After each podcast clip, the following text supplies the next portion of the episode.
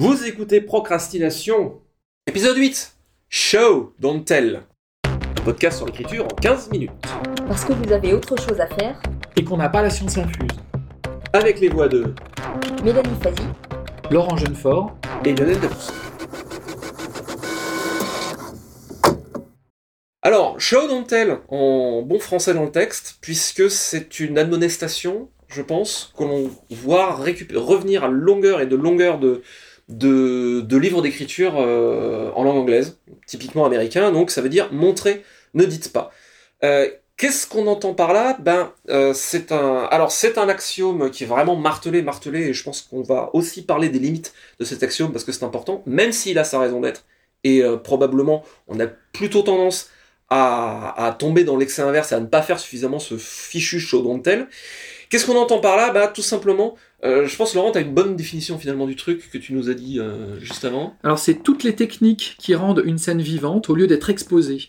Les éléments ne sont pas décrits tels quels, mais dramatisés dans la scène, intégrés dans la scène. C'est ça, c'est show don't tell, ça veut dire montrer, ne dites pas. Euh, le- le- L'exemple typique, c'est euh, si euh, on dit le, le personnage nous dit, euh, enfin on nous parle du personnage, Bob était Bob était était terrifié. Ça nous en dit beaucoup moins que Bob se figea, ses intestins se liquéfièrent, tandis que une sueur froide descendit lui poisser le dos. Là, tout de suite, ça nous parle. et s'écriait Mon Dieu, on va tous crever, parce qu'on peut le faire dans les dialogues aussi. Voilà, tout à fait, effectivement. Donc c'est tout ce qui est la, montré par l'action, la démonstration. L'intérêt de ça, finalement, c'est de laisser le lecteur tirer ses conclusions. C'est un peu, ça, ça rejoint un peu ce qu'on a dit dans l'épisode précédent sur la description. C'est peut-être une prolongation du, du principe de description opérante. Ça rend les choses beaucoup plus vivantes déjà, c'est qu'on les. Au, au lieu de les montrer, on nous les fait ressentir, et comme je disais, au lieu de dire simplement le personnage a peur, et bon, le, le lecteur lit ça et ça va pas. Voilà, ça va pas lui faire grand-chose. Alors que si on a une, une accumulation de détails, de choses qui vont induire une tension comme ça, ça va, ça va se transmettre petit à petit au lecteur. Ouais, c'est une manière aussi de pas sortir de la fiction. Oui. Euh, c'est le risque de la description, c'est de sortir de la fiction, en fait, d'interrompre le, le- le fil du temps, d'une certaine manière. En fait, Mhm. de, comme ça, de réintégrer ces informations de description ou de, ou de, de tout autre élément euh, utile à l'histoire, mais euh, de le mettre dans le fil de l'histoire, bah, ça arrange, on, on- on ne rompt pas cette immersion euh, fictionnelle. Je pense que euh, la, fantaisie est prob peut-être un peu mais la euh, est, probablement un, genre qui euh, risque le plus de tomber justement dans le travers de, de tel, de dire au lieu de, raconter, notamment parce que avec mal- malgré tout toute la, révérence que nous lui devons, Tolkien fait un terrible contre-exemple avec le, avec le prologue du Seigneur des Anneaux où il nous passe 50 pages à faire du tel, à nous raconter les trucs. Aujourd'hui, euh, bon, on peut plus faire ça, quoi. Si on veut, si l'importance de la dynastie euh, des rois euh, euh, a, a une importance sur l'histoire, il va falloir leur raconter dans l'histoire au moment où ce sera important. Le L'intérêt, c'est justement de d'éviter de, d'avoir des longs tunnels tunnels d'exposition, des motons expositoires comme nous, ou infodump, là aussi en bon anglais.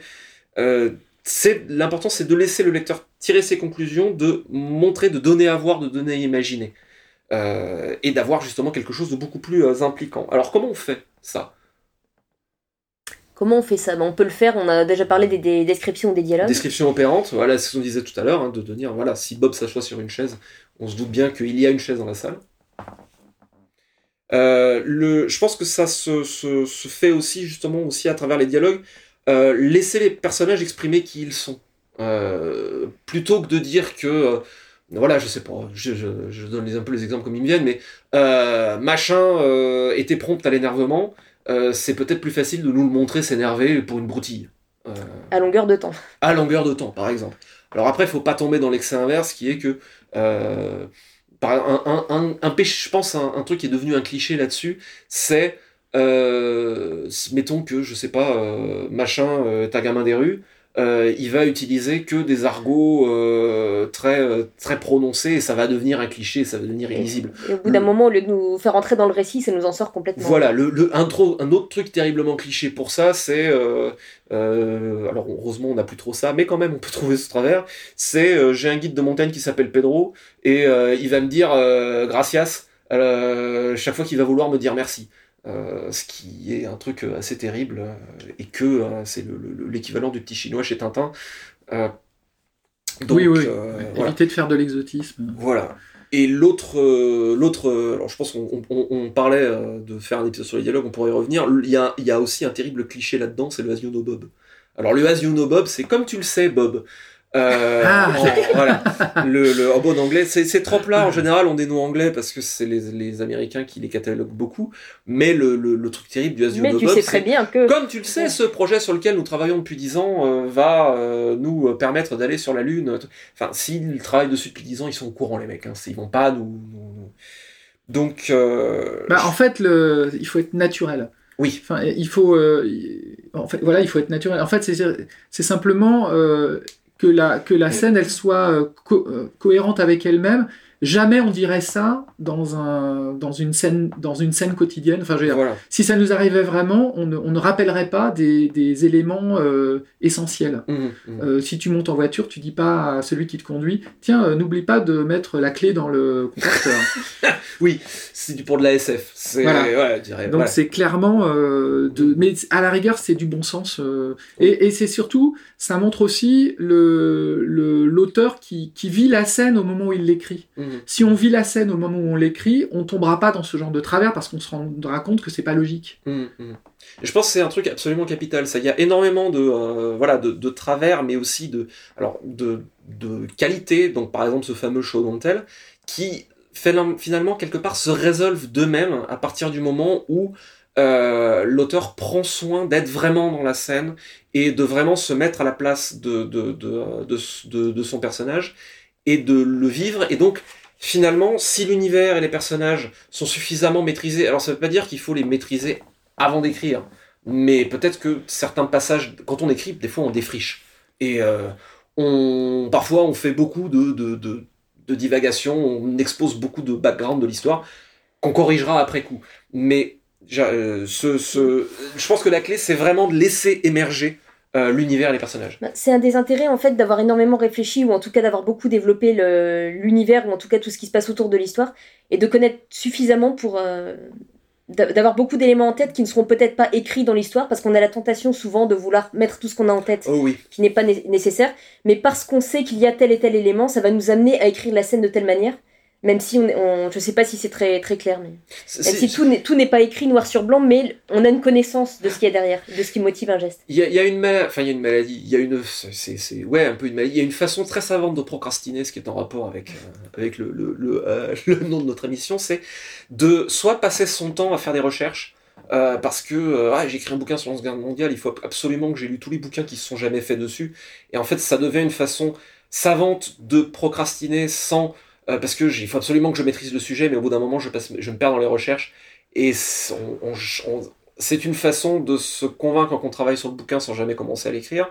Et la variante dans l'imaginaire, c'est je creuse, je creuse mon univers jusqu'à ce qu'il faut que je, jusqu'à ce que je sache euh, que j'ai écrit un livre de cuisine et euh, que je sache la couleur des yeux des moindres rois remontant à cinq siècles en arrière. et à partir du moment où j'ai ce, ce, toute cette masse, je il faut que je voilà c'est à un moment il faut se mettre il faut se confronter à la difficulté il faut écrire. Et je pense que c'est quelque chose qui se maîtrise avec euh, avec petit à petit avec l'expérience de savoir jusqu'à quel point je vais je vais creuser mon univers. Et au bout d'un moment jusqu'à quel point je vais le découvrir aussi. À un moment voilà si vous avez tendance à euh, écrire des, des, des univers super développés et tout rappelez-vous que vous êtes là pour raconter une histoire. Et pour la montrer et pas pour nous montrer finalement finalement quelque part à quel point votre univers il est trop bien.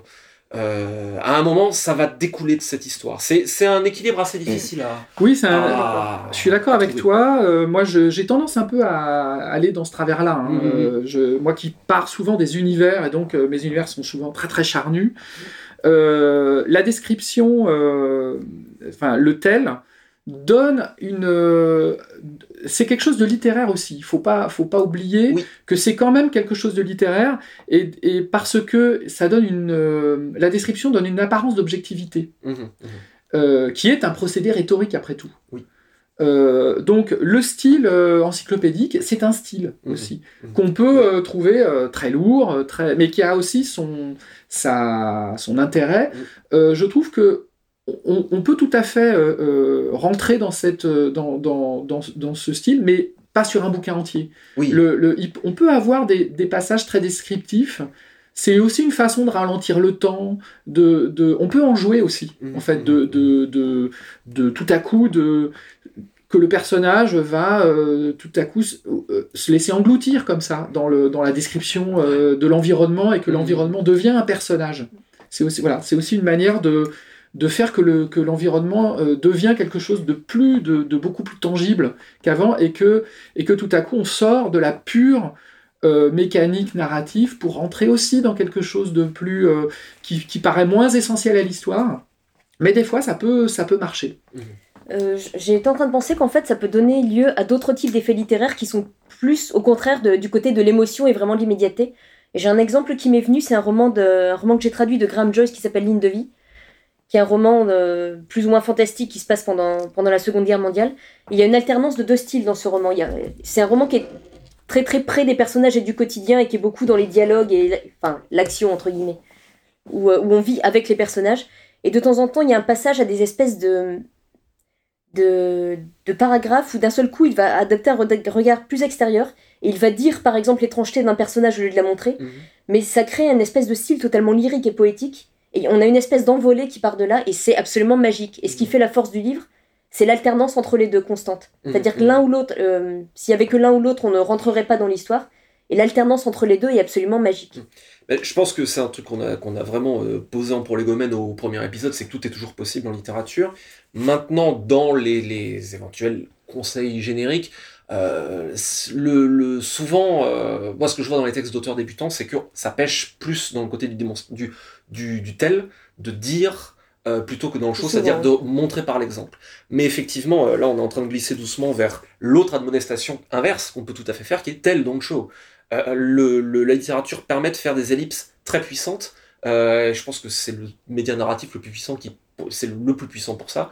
On peut parfaitement dire 3 milliards d'années plus tard, voilà. Et, et ça, c'est faire, c'est important à un moment de savoir aussi faire des ellipses, de ne pas dire, de ne pas tout montrer par le menu.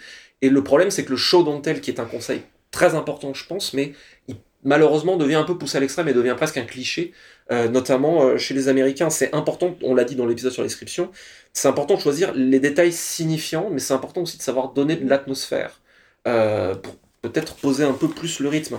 C'est aussi important de temps en temps de, savoir laisser tomber les explications compliquées et de passer trois pages à vraiment démontrer par l'exemple quelque chose qui finalement euh, pourrait très très bien euh, se dire en deux trois phrases, euh, notamment dans, dans, nos, dans, dans, les genres de l'imaginaire, probablement plus, encore plus en SF et aussi plus en fantasy. Bon, bah la technologie fonctionne comme ça, ça va probablement, c'est peut-être plus facile de donner deux phrases en disant voici comment fonctionne le générateur d'improbabilité. comme tu le sais, Bob. Voilà, que de faire un Asiono Bob ou de faire un truc hyper compliqué, hyper, hyper tordu pour donner un truc que finalement, euh, voilà, il y a effectivement une place pour la description pure ou pour l'explication. À un moment, on est censé le faire, mais tout, je pense le, principe euh, derrière euh, Cardinal, c'est le rêve de la fiction, de ne pas interrompre, et aussi le, le, maîtriser le rythme de la narration. Et maîtriser le rythme, ça ne veut pas dire oh, il faut que ce soit au taquet tout le temps. Ça ne veut pas dire il faut absolument que le lecteur ne puisse pas reposer le bouquin. Euh, ça veut dire de temps en temps savoir gérer le rythme. Je suis à un moment un peu plus calme. Euh, je peux tout à fait me permettre de donner un peu plus d'éléments parce que euh, je sais savoir maintenir l'intérêt du lecteur, ce qui serait peut-être un épisode à part entière en boîte de Pandore que je me note du coup maintenant en ce moment. Mais donc, show don't tell et tell don't show. le, toute la clé, c'est de savoir le faire à bon escient et surtout de, à travers ça, euh, montrer par l'exemple euh, au maximum le lecteur quand il y a du ressenti, quand il y a de l'enjeu, quand il y a de l'action, euh, et ne pas se couper l'herbe sur le pied en minimisant son effet, en donnant simplement de la description factuelle qui n'aide pas le lecteur à rentrer. On est, on est le guide du lecteur dans l'histoire. Ouais, et puis je dirais, l'essentiel, c'est de ne pas être mécanique dans un sens ou dans un autre. Totalement bon, le, le, le, côté mécanique de la description, il est évident. Le côté, le côté mécanique du show, du show don't tell, Mhm. il existe dans les excès du behaviorisme, qui fait que finalement, chaque personnage, pour illustrer ce qu'il est, va euh, euh, finalement ne plus dire que des punchlines, au final, Mhm, mhm. qui, est, qui, voilà, qui, vont, qui vont illustrer ce qu'il est. Et, euh, et finalement, ça donne des personnages mécaniques. Euh, et, ce qui est, et on obtient l'effet inverse de ce qu'on voulait, de ce qu'on voulait au début. C'est-à-dire des personnages typés. Mhm, tout à fait. Et, euh, et vivant, et pas, et pas des archétypes. Le- un, autre, un autre excès qui est limite, euh, qui, qui est presque comique, c'est quand euh, la météo euh, colle pile toujours à euh, l'humeur du, euh, à l'humeur du personnage. C'est euh, Ah, il pleuvait, ce qui était à l'image de la noirceur de son âme, euh, ou alors Ah, il fait beau, c'était génial parce qu'il vient d'avoir son bac. Enfin, c'est, c'est... Imaginez un, faire. peu, imaginez un peu que le mec il rate son bac alors qu'il fait beau. C'est Voilà, le drame. c'est, c'est impossible, ça ne peut pas arriver dans le monde de la littérature. Sauf si cela dit, il y a une explication logique. euh, on peut imaginer que le personnage influe sur la météo, mais je digresse. Tu sais, il y a un personnage de Douglas Adams comme ça qui est un ancien dieu de la pluie amnésique et euh, il est routier et il est totalement déprimé parce qu'en fait tous les nuages viennent se masser autour de lui parce qu'ils sont contents, c'est leur dieu et en fait le mec il est déprimé, il se rappelle pas qu'il est dieu de la pluie et en fait il fait mais pourquoi chaque fois que je conduis où que j'aille, il pleut Bon, on arrive à notre temps euh, fini, donc Laurent, je pense que c'est une citation. pour- Allez, une citation de Barbara Greene avec, euh, avec mon accent parigot typique. If you tell me it's an essay, if you show me it's a story, qu'on peut traduire par euh, si tu me le dis, c'est une dissertation, si tu me le montres, c'est une histoire. C'était Procrastination, merci de nous avoir suivis. Maintenant, assez procrastiné, allez écrire.